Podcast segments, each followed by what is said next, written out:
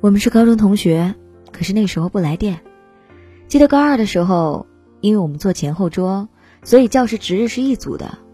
有一次，因为他下课还在学习却不值日，而大吵了一架。还有一次，我趁午休的时间在教室偷偷听他的 MP3，结果他过来发现了，很生气。我心想，怎么这么小气？后来啊，日子一晃而过。高考，他考上了医学院，而我落榜了。刚开始选择复读，到学校报到，发现他也在复读。后来，他的大学通知书下来，离开学校，而我，也受不了复读班的气氛，而放弃读专科。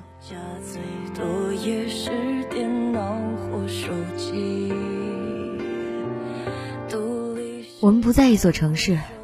高中毕业两年都没有交集，大三那年去了好朋友的学校，发现他们的大学学校紧挨着。那天集会，竟然觉得曾经那个小气自私的人变得如此帅气。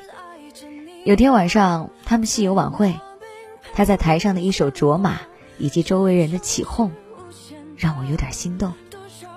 后来回到学校，我有预感他要跟我表白，果不其然。他打来了电话，我们就聊了一个多小时。我说：“这算是表白吗？”他说：“不否认对我有好感。”后来日子不疼不痒的一直过着，直到零九年的十月一号，他来看我，我们正式交往。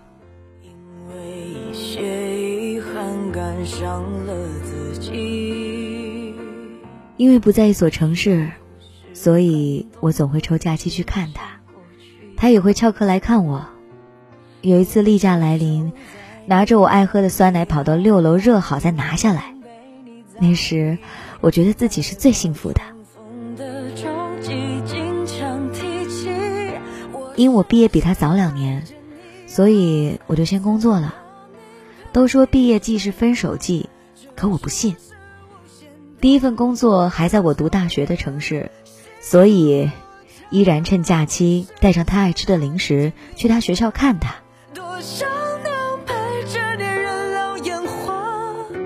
整整两年，我们不知道在路上跑了多少回。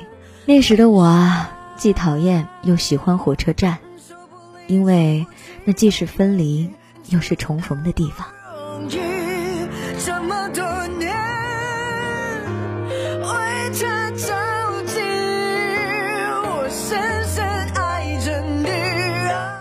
终于两年后，他毕业了，来到我的城市。一三年，我们订婚了；一四年，我们买房了；一五年，我们结婚了；一六年，我们准备生个小宝宝。他是医生，我是老师。岁月悠悠，从容静好，当初的一切坚持都值了。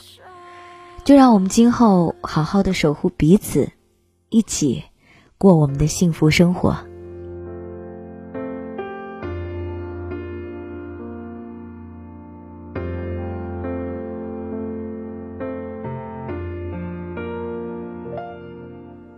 感谢这位朋友分享他的凡人故事，这是在蜻蜓微社区里面我收到的，他叫做金张巧，这个故事的名字特别有爱。叫爱情也可以坐火车的，这个世界上有一种痛苦，就叫异地恋。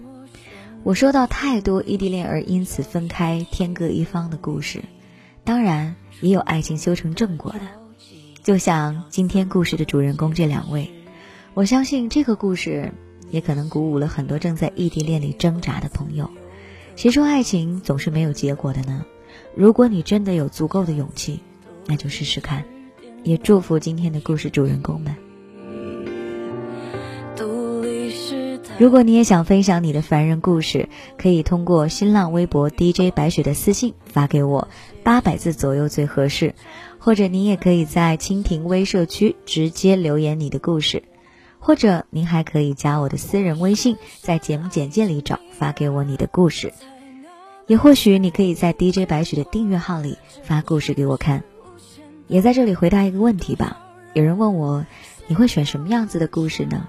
首先八百字左右最合适，那我也会看看你是不是已经把整体的段落，它是有一个故事的起承转合都写好了。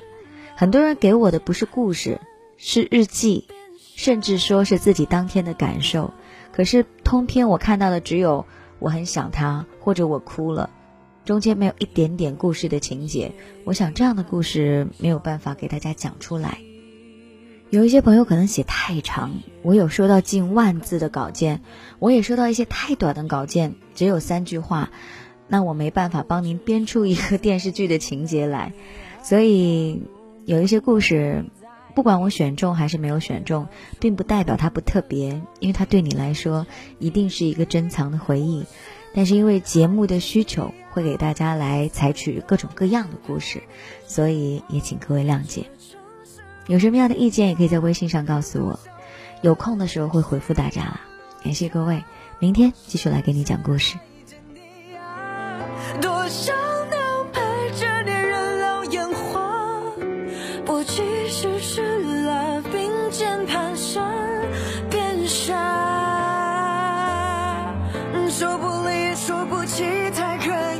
真的不容易，这么多年为他着急，我深深爱着你啊，在那边陪你喧哗，这城市无限大。